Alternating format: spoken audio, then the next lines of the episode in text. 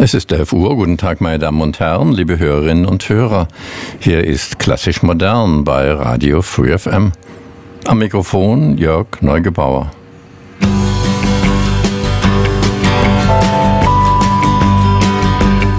Ein Gedicht einer Autorin, die schon seit längerem in Ulm lebt, Johanna Anderka. Johanna Anderka ist 1933 in Mährisch-Ostrau geboren und hat unter anderem den Lenau-Preis erhalten. Von ihr das Gedicht Wellengang. Hochgespült vom Grund bis zum Kamm der Welle, Verborgenes blüht im Licht, kein Augenblick jetzt Dank zu empfinden, für etwas wie Glück. Erst wenn die Welle bricht, zurückfließt nach innen, verebbt in sich selbst, in dieser offenen Zeit, die Raum gibt dem Blick nach allen Seiten, Sinn sehen im Vorbei und das Gehabte lieben können wie ein Geschenk. Jan Wagner, meine Damen und Herren, ist mit keinem Gedicht in den Versnetzen 10 vertreten. Er ist aber gleichwohl derjenige, dem dieses Jahr der renommierte Büchnerpreis verliehen wird. Und er ist nicht nur als Lyriker, sondern fast möchte ich sagen, erst recht als Übersetzer hervorgetreten auch und gerade von Gedichten von Autoren, von denen sonst noch nicht viel auf Deutsch erschienen ist. Das trifft zum Beispiel zu auf die Australierin Fiona Wright. Da gibt es bisher keinen Lyrikband auf, äh, in deutscher Übersetzung von ihr. Umso wertvoller die, das Gedicht Honig nun in der Übersetzung von Jan Wagner. Ich habe ein zartes, dünnes Kleid an, und die Fläche zwischen Häusern und Himmel wird Honig. Die Straße verengt sich, diese Sirupzeit des Tages, wenn Hunden die Zunge überschwappt unter welken Hortensien und die Bevölkerung schrumpft. Wie frisch die Häuserzeilen wirken, Sie verknüpfen Zebrastreifen mit kaputten Telefonzellen, den bergigen Horizont mit der Autobahn, die vorüber bebt. Fernando Pessoa, meine Damen und Herren, hatte ja mehrere Heteronyme, also Dichterpersönlichkeiten. Und als die Dichterpersönlichkeit Ricardo Reich hatte er es immer wieder auch mit der Lydia. Also die Lydia, die kommt äh, bei den anderen Heteronymen nicht vor. Nur bei Ricardo Reich hören Sie nun von in der Übersetzung von Roland Erb Ode. Ich fürchte das Schicksal, Lydia. Nichts ist sicher. Zu jeder Stunde kann uns etwas geschehen, das uns völlig verändert. Fern vom Bekannten sind fremd jene Schritte, die wir dort tun. Humorlose Götterkräfte bewachen die Grenzen alles Gewohnten. Wir sind keine Götter, Blinde fürchten wir, und das gegebene, karge Leben ziehen wir vor dem Neuen, dem Abgrund.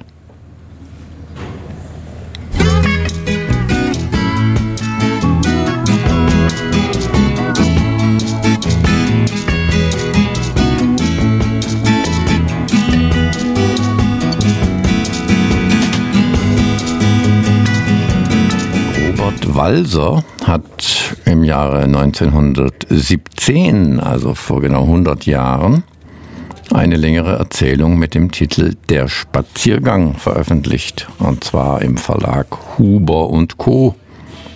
Hören Sie daraus nun den ersten Abschnitt. Ich teile mit, dass ich eines schönen Vormittags, ich weiß nicht mehr genau um wie viel Uhr, da mich die Lust, einen Spaziergang zu machen ankam, den Hut auf den Kopf setzte, das Schreib- oder Geisterzimmer verließ, die Treppe hinunterlief, um auf die Straße zu eilen. Beifügen könnte ich, dass mir im Treppenhaus eine Frau begegnete, die wie eine Spanierin, Peruanerin oder Kreolin aussah. Sie trug etwelche bleiche, welke Majestät zur Schau. Ich muss mir jedoch auf das strengste verbieten, mich auch nur zwei Sekunden lang bei dieser Brasilianerin oder was sie sonst sein mochte aufzuhalten, denn ich darf weder Raum noch Zeit verschwenden. So viel ich mich heute, wo ich dieses alles schreibe, noch zu erinnern vermag, befand ich mich, als ich auf die offene, helle und heitere Straße trat, in einer romantisch abenteuerlichen Gemütsverfassung, die mich tief beglückte. Die morgendliche Welt, die sich vor meinen Augen ausbreitete, erschien mir so schön, als sähe ich sie zum ersten Mal. Alles, was ich erblickte, machte mir den angenehmen Eindruck der Freundlichkeit, Güte und Jugend. Rasch vergaß ich, dass ich oben in meiner Stube soeben noch düster über ein leeres Blatt Papier hingebrütet hatte. Alle Trauer, aller Schmerz und alle schweren Gedanken waren wie verschwunden, obschon ich einen gewissen Ernst als Klang noch immer vor mir und hinter mir lebhaft spürte. Freudig war ich auf alles gespannt, was mir auf dem Spaziergang etwa begegnen oder entgegentreten könnte. Meine Schritte waren gemessen und ruhig, und soviel ich weiß, ließ ich, indem ich so meines Weges ging, ziemlich viel würdevolles Wesen sehen.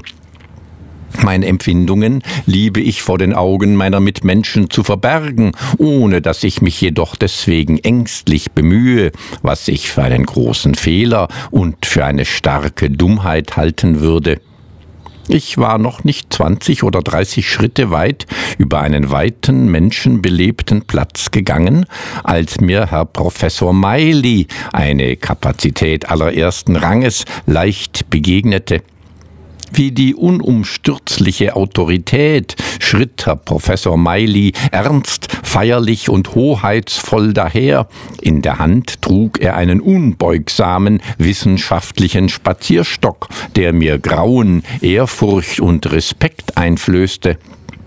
Professor Meilis Nase war eine strenge, gebieterische, scharfe Adler- oder Habichtsnase, und der Mund war juristisch zugeklemmt und zugekniffen.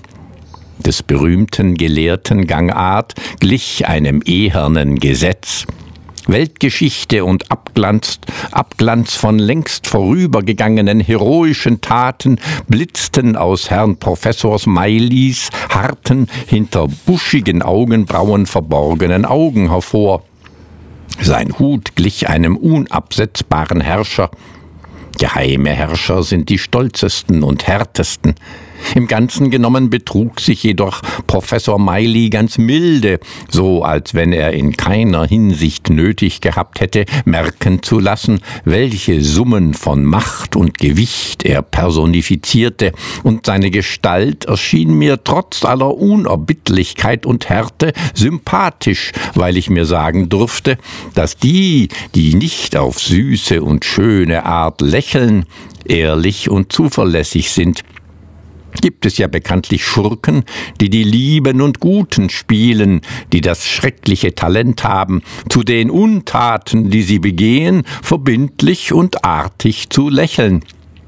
Ich wittere etwas von einem Buchhändler und einem Buchladen, ebenso will bald, wie ich ahne und merke, ein Bäckerladen mit prahlerischen Goldbuchstaben zur Erwähnung und Geltung gelangen. Vorher aber habe ich noch einen Priester oder Pfarrer zu verzeichnen. Ein radfahrender oder fahrradelnder Stadtchemiker fährt mit freundlichem, gewichtigem Gesicht dicht am Spaziergänger, nämlich an mir, vorüber, ebenso ein Stabs- oder Regimentsarzt Ein bescheidener Fußgänger darf nicht unbeachtet und unaufgezeichnet bleiben, denn er ersucht mich um gefällige Erwähnung. Es ist dies ein reich gewordener Althändler und Lumpensammler. Buben und Mädchen jagen im Sommerlicht frei und ungezügelt umher. Man lasse sie ruhig ungezügelt, dachte ich. Das Alter wird sie einst schon schrecken und zügeln, nur zu früh, leider Gottes. Ein Hund erlabt sich am Brunnenwasser. Schwalben scheint mir zwitschern in der blauen Luft. Ein bis zwei elegante Damen in verblüffend kurzen Röcken und überraschend feinen, hohen, farbigen Stiefelchen machen sich doch wohl hoffentlich so gut bemerkbar wie irgendetwas anderes.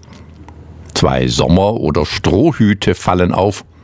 Die Sache mit den Herren Strohhüten ist die, Plötzlich sehe ich nämlich zwei Hüte in der hellen, zarten Luft, und unter den Hüten stehen zwei bessere Herren, die einander mittels schönen, artigen Hutlüftens und Schwenkens guten Morgen zu bieten scheinen.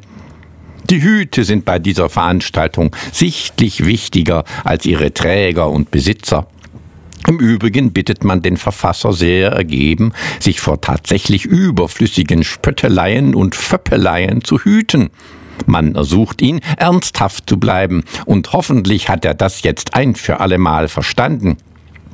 Da eine äußerst stattliche, reichhaltige Buchhandlung mir angenehm in die Augen fiel und ich Trieb und Lust spürte, ihr einen kurzen und flüchtigen Besuch abzustatten, so zögerte ich nicht, in den Laden mit sichtlich guter Manier einzutreten, wobei ich mir allerdings zu bedenken erlaubte, dass ich vielleicht mehr als Inspektor und Bücherrevisor, als Erkundigungen Einsammler und feiner Kenner, denn als als beliebter und gern gesehener reicher Einkäufer und guter Kunde in Frage käme, mit höflicher, überaus vorsichtiger Stimme und in den begreiflicherweise gewähltesten Ausdrücken erkundigte ich mich nach dem Neuesten und Besten auf dem Gebiet der schönen Literatur, Darf ich, fragte ich schüchtern, das gediegenste und ernsthafteste und damit selbstverständlich zugleich auch das meistgelesene und am raschesten anerkannte und gekaufte kennen und augenblicklich schätzen lernen?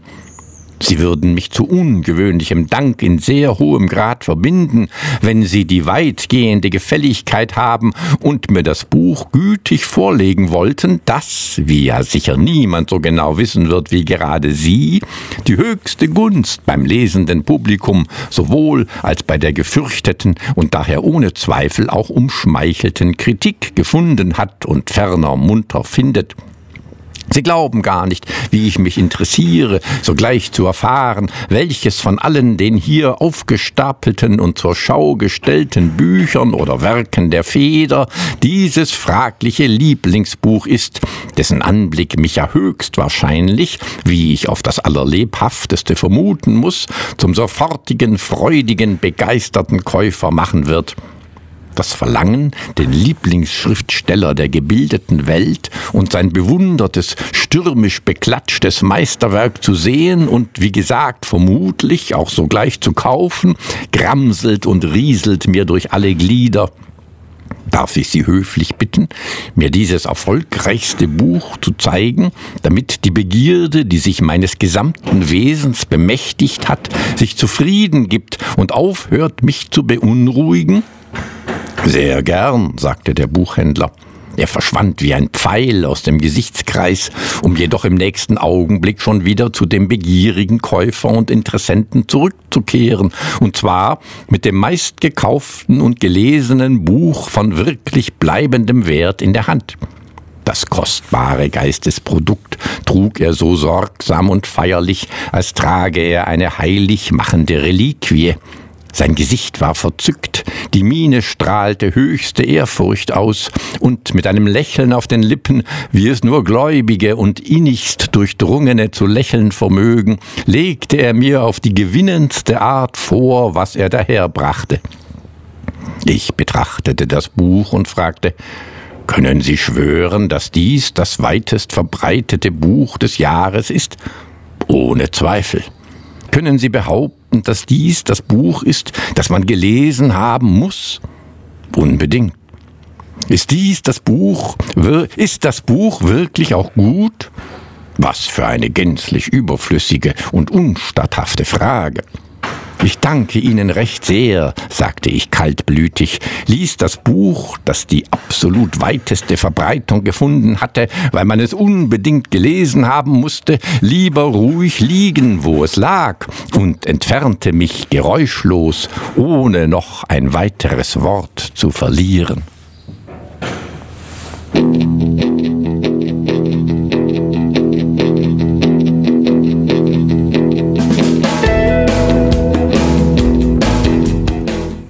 Meine Damen und Herren, Sie haben Radio Free FM eingeschaltet und hören die Sendung Klassisch Modern.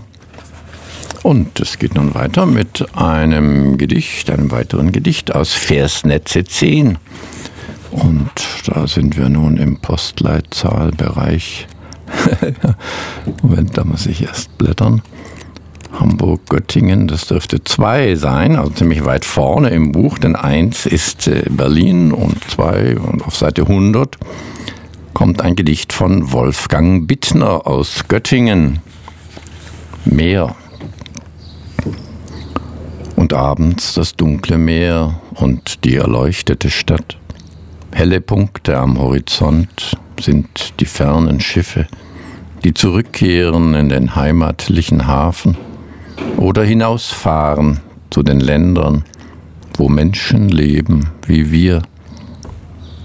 Weißt du, dass ich mal zur See gefahren bin? Es war in einem anderen Leben, in einem anderen Land, kann mich nur noch erinnern, dass ich einmal sehr glücklich war und dann nicht mehr.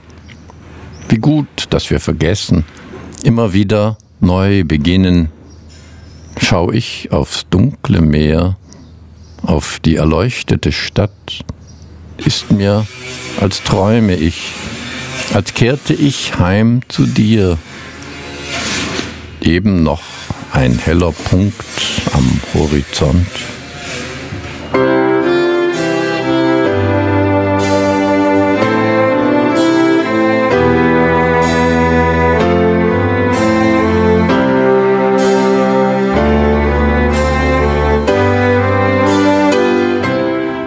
Gary Brooker hörten Sie mit Procol Harum und dem Titel Sunday Morning aus dem jüngst erschienenen Album Novum. Hören Sie nun ein Gedicht von Sylvia von Kaiserling aus Stuttgart aus dem Band Versnetze 10. Nacht. Die Nacht ist an den Tisch gekommen. Sie spielt mit den Stunden. Sie atmet. Der Kühlschrank murrt, die Uhr tickt. Auf dem Tisch Rosmarin, Salz, eine Spinne am Faden, am Faden. Das Brot hat sich auf den Rücken gerollt, die Nacht in ihrem Schattengewand unversöhnt, schweigt. Die Nacht vertauscht Stunden, sie atmet, die Ohren stellen keine Fragen mehr.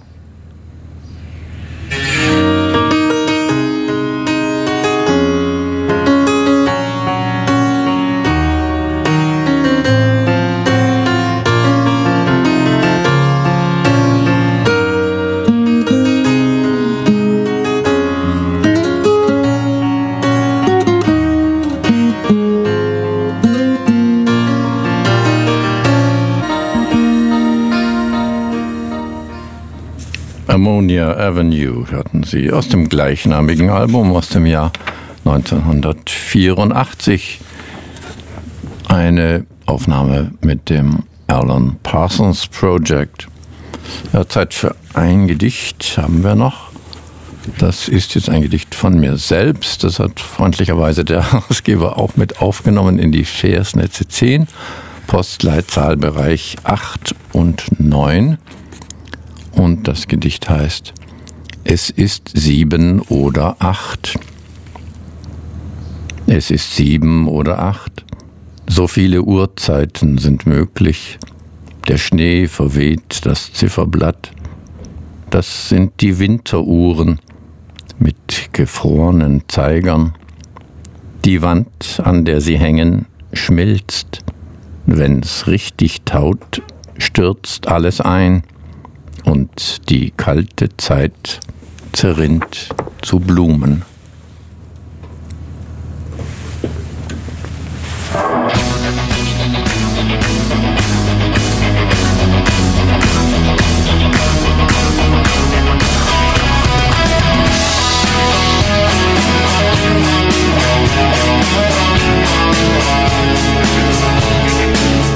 David Bowie war das noch mit seiner Version des Kinks-Klassikers Waterloo Sunset.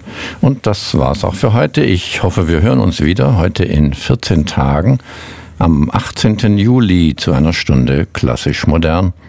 Am Mikrofon verabschiedet sich Jörg Neugebauer, der sowohl für die Text- als auch für die Musikauswahl verantwortlich war. Auf Wiederhören in 14 Tagen um 11. Thank you.